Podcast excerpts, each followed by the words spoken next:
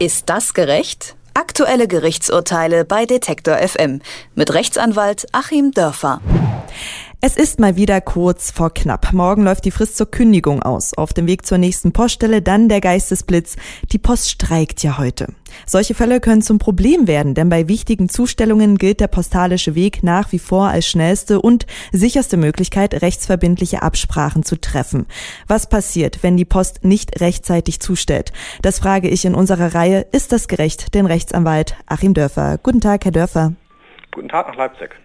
Wer haftet im Fall, dass ich eine Frist wegen des Poststreiks verpasse?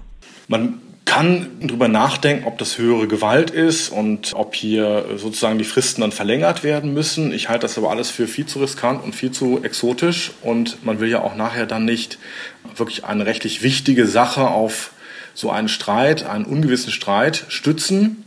Letzten Endes, wenn man da auf Nummer sicher gehen will, muss man eigentlich andere Wege der physischen Zustellung finden, da wo man sonst die physische Post benutzt hat. Also Sie brachten das Beispiel einer Kündigung. Da ist es sicherlich vernünftig, egal um was für eine Art von Kündigung es sich handelt, auch wenn keine Schriftform vorgeschrieben ist, da eine Schriftform zu wählen und eben auch wirklich den Zugang nachweisbar zu machen. Und das heißt dann, ich muss da auf den Boten ausweichen letzten Endes. Oftmals ist ohnehin wenn wir jetzt mal von ganz sicher bis ganz unsicher gehen bei der Zustellung, da ist eigentlich der Bote ohnehin das sicherste. Denn selbst wenn ich ein Schreiben zustellen möchte per Einschreiben, gibt es zwei Risiken, die man oftmals nicht sieht. Wenn ich es jetzt mit der Post zustelle per normalem Einschreiben, dann nimmt es der Empfänger einfach nicht an und dann ist es auch nicht zugegangen. Stelle ich es per Einwurf einschreiben zu, sodass der Postbote es dann in den Briefkasten wirft, dann kann der Empfänger immer noch sagen, ist ja schön, habe ich bekommen, der Umschlag war aber leer.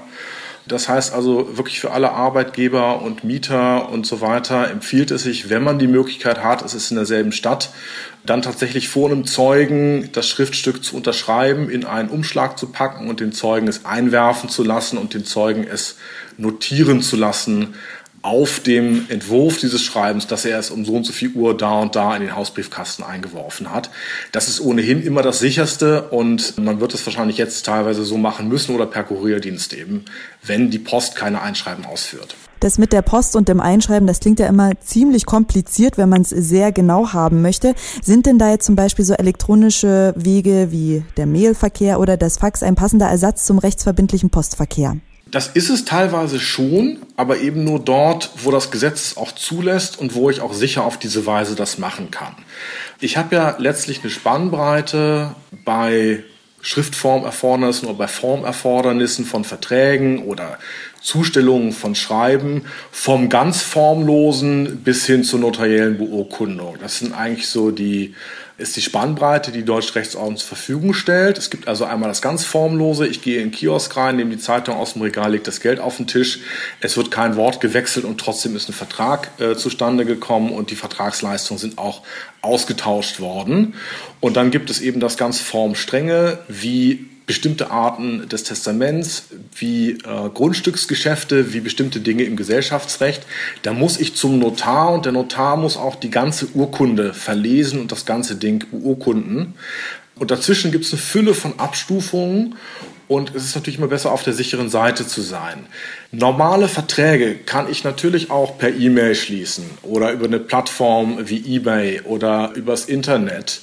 Wobei ich da dann oftmals aufpassen muss, weil der Empfänger bei Internetshops zum Beispiel meine Zustellung per Online-Formular dann erst als ein Angebot an ihn auffasst und mir das möglicherweise nochmal rückbestätigen muss. Also ich brauche immer zwei Erklärungen für jeden Kaufvertrag zum Beispiel und das kann auch elektronisch laufen.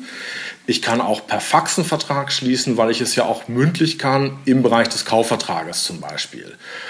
Im Arbeitsrecht gibt es ein Schriftformerfordernis, was der Arbeitgeber einhalten muss, wenn er bestimmte Dinge im Arbeitsvertrag später beweisen möchte. Und da ist man eher auf der sicheren Seite, wenn man das dann wirklich physisch und auch echt unterschrieben macht.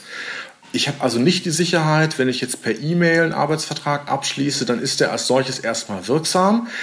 aber Dinge wie zum Beispiel Befristungen, die der Arbeitgeber vereinbaren möchte oder Besonderheiten im Arbeitsvertrag sind dann möglicherweise nicht eingeschlossen, weil eben die gesetzliche Schriftform nicht eingehalten ist. Sprich, Fax, E-Mail kann man sich merken, sind so Zwischendinge. Manchmal sind sie wirksam, manchmal nicht. Und das eine Gericht entscheidet so und das andere Gericht entscheidet so. Ein Münchner Gericht mag beim Fax das Protokoll als Zugangsnachweis gelten lassen, ein Gericht in Hamburg nicht.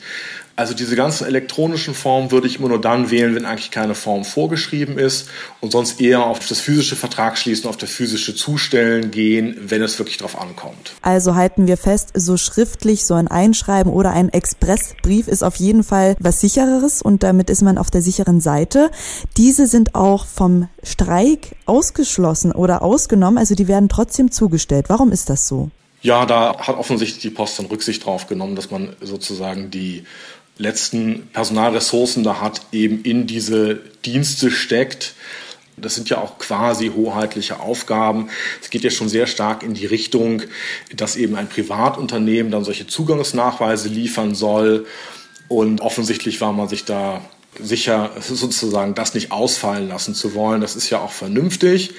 Trotzdem Vielleicht nochmal als Tipp einfach, wenn es wirklich darauf ankommt, ist ein Bote, der das echt unterschreibt, natürlich noch sicherer als das Einschreiben. Beim Einschreiben kann schon was schiefgehen.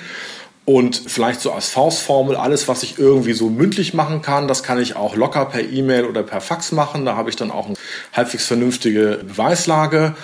Wenn es wirklich darauf ankommt, dass wichtige Dinge abgeschlossen werden sollen, dass der Zugang auch nachgewiesen werden soll, dann würde ich das persönlich jetzt nicht per E-Mail oder per Fax machen. Wenn per Fax, dann wirklich nur mit Faxprotokoll und Zeugen, sondern würde es dann eher schriftlich machen und ja, dann lieber per Einwurf einschreiben, vielleicht auch nochmal das als äh, Faustformel, lieber per Einwurf einschreiben, als per Einschreiben mit Rückschreiben oder per Übergabe einschreiben, weil die letzteren beiden kann der Empfänger einfach verweigern sagt Rechtsanwalt Achim Dörfer. Mit ihm habe ich wegen des Poststreiks über rechtsverbindliche Wege der Kommunikation gesprochen. Vielen lieben Dank, Herr Dörfer. Sehr gerne. Ist das gerecht? Aktuelle Gerichtsurteile bei Detektor FM mit Rechtsanwalt Achim Dörfer.